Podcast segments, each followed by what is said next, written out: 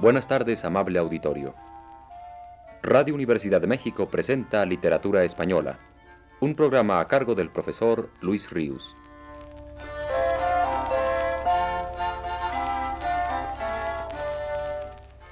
Con ustedes el profesor Luis Ríos. En el paisaje teatral español de la Edad de Oro, que hemos venido evocando desde hace ya varias semanas, se nos aparece hoy una figura que deslumbra nuestros ojos. La luz que la sola mención de su nombre es capaz de irradiar es en efecto cegadora. Su perfil humano tiene una insólita brillantez. Su obra es un mundo vastísimo de permanente y admirable luminosidad. Lope de Vega. Según él mismo cuenta, nos dice Ramón Gómez de la Serna, biógrafo suyo, su nacimiento se debe al pacto de amor y celos, pues su padre se vino de Santander a Madrid detrás de dama alegre y pagana, siguiéndole su esposa que consiguió acapararle de nuevo, y en esas paces fue concebido Lope. Falta dinero allí, la tierra es corta. Vino mi padre del solar de Vega, así a los pobres la nobleza exhorta. Siguióle hasta Madrid de celos ciega su amorosa mujer, porque él quería una española Helena, entonces griega. Hicieron amistades, y aquel día fue piedra en primero fundamento la paz de su celosa fantasía. En fin, por celos soy. ¡Qué nacimiento! Nació en Madrid el 25 de noviembre de 1562 hace exactamente tres siglos.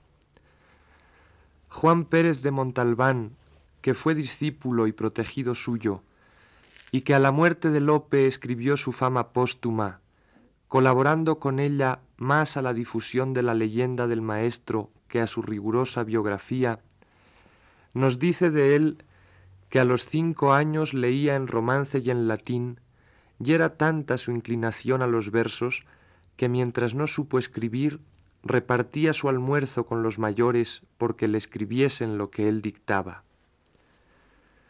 Cuando muere su padre, después de algunos años de estudios infantiles con los jesuitas, Lope comienza una vida de sufrida servidumbre tras de desechar la protección del obispo de Ávila don Jerónimo Manrique, del cual había sido alguna vez paje, que quería dedicar a su protegido a la Iglesia. Su primer amor lo tiene con una prima suya llamada Marfisa, que a poco se ve forzada por la familia a casarse con otro hombre.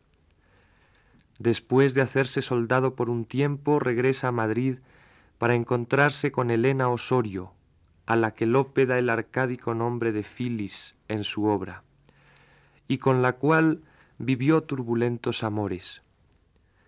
Recordando aquellos primeros años de su mocedad, escribía estos versos en la Filomena. Crióme don Jerónimo Manrique. Estudié en Alcalá, bachilleréme, y aún estuve de ser clérigo a pique. Cegóme una mujer, aficionéme. Perdóneselo Dios, ya soy casado. Quien tiene tanto mal, ninguno teme.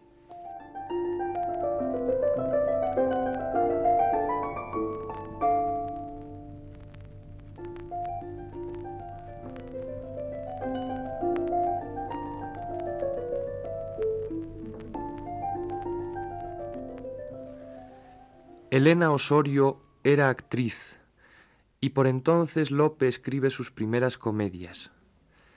Su pasión por Elena Osorio se ve interferida por los requerimientos que un sobrino del cardenal Granvela, el poderoso Francisco Perrenó, hace a la cómica, que cede a hurtadillas primero, descaradamente después a ellos.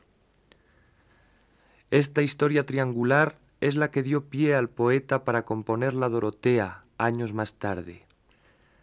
Por lo pronto Lope, ante el engaño, reaccionó con mil afectos contradictorios, aceptando a ratos la situación y aun aprovechándose económicamente de ella al aceptar dinero de su amante, que a su vez lo recibía del potentado Francisco Perrenó, o bien humillando a Elena con versos que le metía por debajo de la puerta y que hacía circular también en forma de libelos por todo Madrid.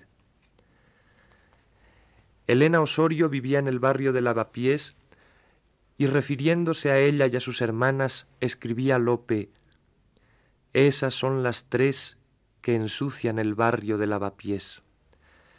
Y seguía jugando con las mismas palabras en otros versos más como estos. Los que algún tiempo tuvisteis noticias de Lavapiés, de hoy más ya sabéis que la calle no lava, que sucia es. Por estas injurias y otras fue procesado Lope y condenado a salir ocho años fuera del reino y estar otros dos alejado de la corte. Pero no acaba en la deshonrosa aceptación del engaño, cobrando parias por él, ni en la difamación de la amante, la reacción de Lope de Vega al saberse sustituido por otro galán. De pronto Lope concibe un soneto en el cual el penoso incidente se transforma en maravillosa poesía. Miseria humana y grandeza lírica de Lope por igual reales en su experiencia amorosa con aquella mujer.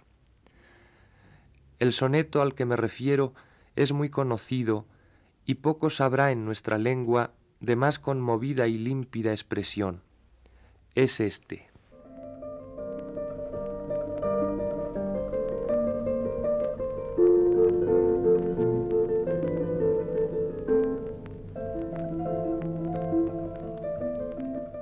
Suelta mi manso, mayoral extraño, pues otro tienes tú de igual decoro. Deja la prenda que en el alma adoro, perdida por tu bien y por mi daño. Ponle su esquila de labrado estaño y no le engañen tus collares de oro. Toma en albricias este blanco toro que a las primeras hierbas cumple un año. Si pides señas, tiene el vellocino pardo, encrespado, y los ojuelos tiene como durmiendo en regalado sueño. Si piensas que no soy su dueño, Alcino, suelta y verásle si a mi choza viene, que aún tienen sal las manos de su dueño.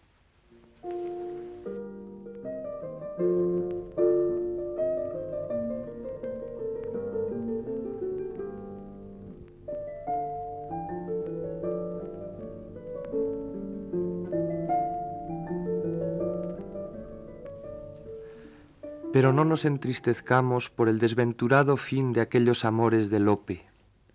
Era un fénix. Así lo llamaron sus contemporáneos, fénix de los ingenios. Renacía de entre sus propias cenizas. Su vitalidad no tuvo par, ni su sed de vivir y de amar tampoco. Gómez de la Serna nos cuenta así lo que ocurrió, no bien le fue dada a conocer a Lope la sentencia de destierro dictada en su contra.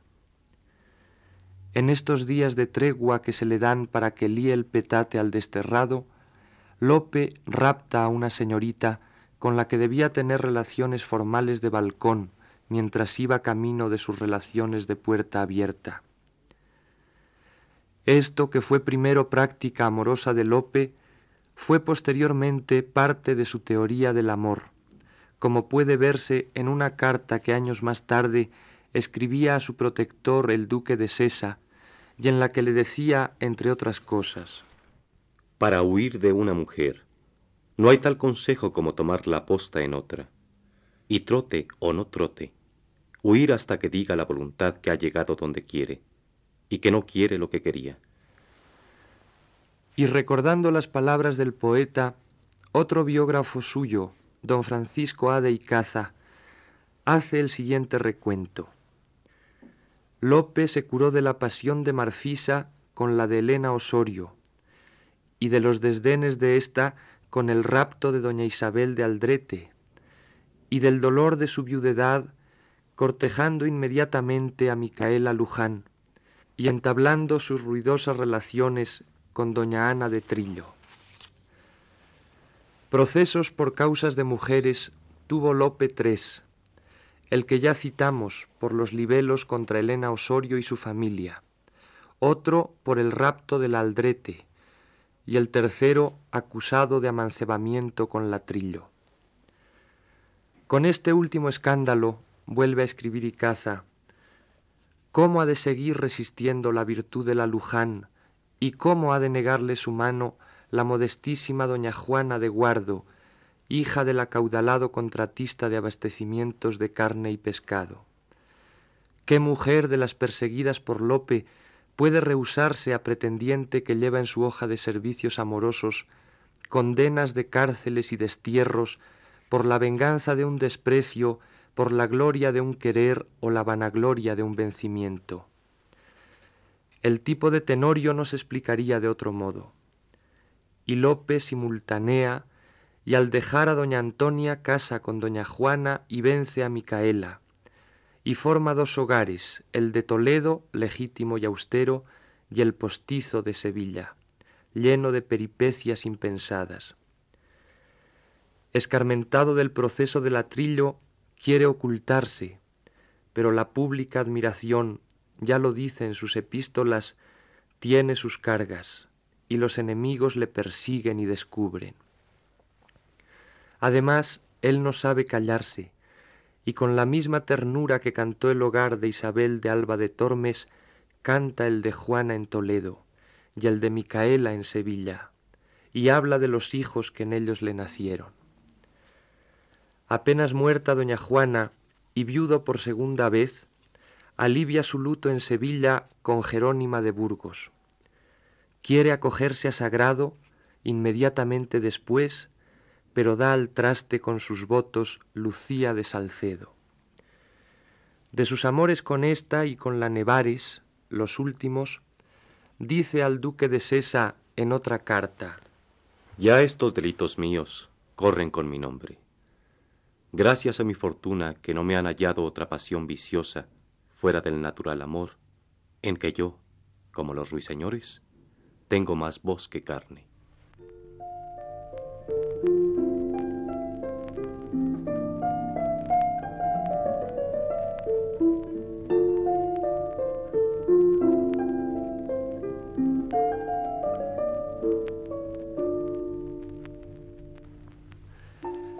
Pero lo verdaderamente valioso para nosotros, y por lo que he recordado en esquema su turbulencia amorosa, es que Lope, como señala Amado Alonso, documentaba en poesías toda su vida sentimental, de modo que su obra poética aparece como una corriente paralela a la de su vida, o mejor, como una mansa corriente de aguas límpidas cuyo contenido visual no es más que la imagen suavizada del ejército de nubes navegantes por la comba del cielo que son los sucesos de la vida del poeta. Quizá no hay otro poeta en toda la literatura universal en quien vida y poesía se muestren tan amalgamadas, tan recíprocamente condicionadas y estimuladas como en Lope de Vega. Para poetizar, Lope no se aleja de ningún modo de la vida con ser distintas las dos experiencias. La poética no es en Lope desvitalización, sino al revés, saturación de vida. La forma de vida más esencial, o mejor, más quinta esenciada y purificada, pero a la vez la forma más henchida y más intensa de vida.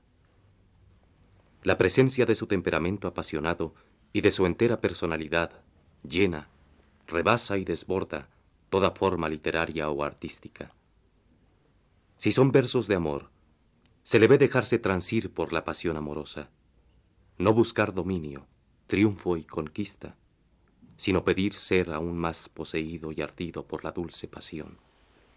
Si luego, en una de sus violentas crisis de misticismo, se humilla con vivo arrepentimiento y no quiere más corona de laurel que la de espinas del Señor, otra vez entrega Lope por entero a la actitud gozadora pasiva de sus experiencias espirituales, dejándose arder con maciza combustión en la anhelada pasión ultraterrena, como antes en la sufrida pasión mundana.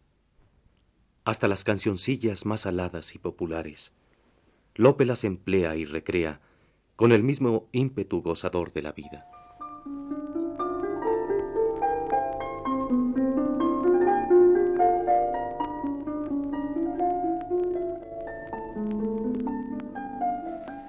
Naranjitas me tira la niña en Valencia por Navidad, pues a fe que si se las tiro, que se le han de volver a zahar.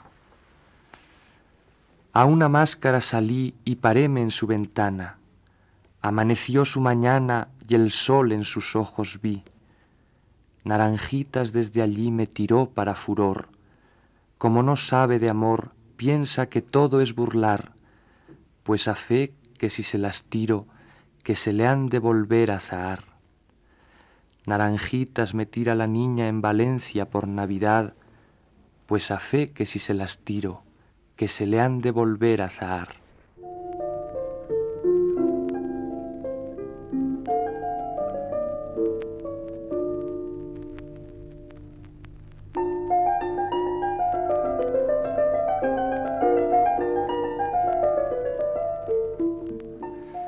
a la vista de ese fervor amoroso que fue la vida de Lope, qué de extraño tiene que algunas veces hiciese del amor en abstracto el motivo de su canto poético. Y qué cosa más natural que sea obra suya la poesía sobre ese motivo que más ha perdurado en la memoria de todos los hispanohablantes. No obstante lo abstracto del propósito, dentro de los versos que la conforman percibimos el temblor del sentimiento único, íntimo, de un hombre real, y la recóndita alusión a amores particulares, evocados con una gracia y una intensidad como de Lope. Se trata de un soneto con el que cerraré la plática de hoy.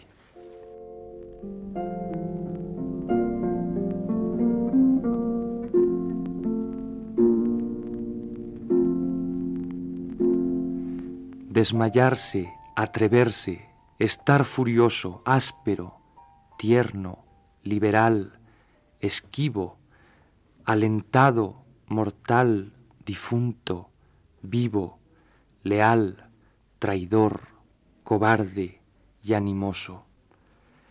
No hallar fuera del bien centro y reposo, mostrarse alegre, triste, humilde, altivo, enojado, valiente, fugitivo, satisfecho, ofendido, receloso.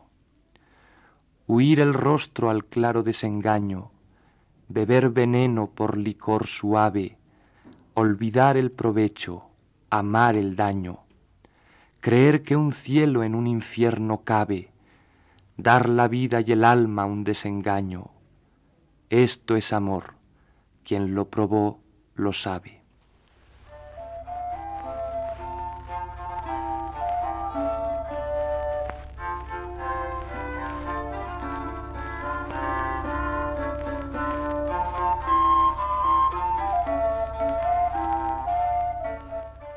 Radio Universidad de México presentó Literatura Española, un programa a cargo del profesor Luis Ríos.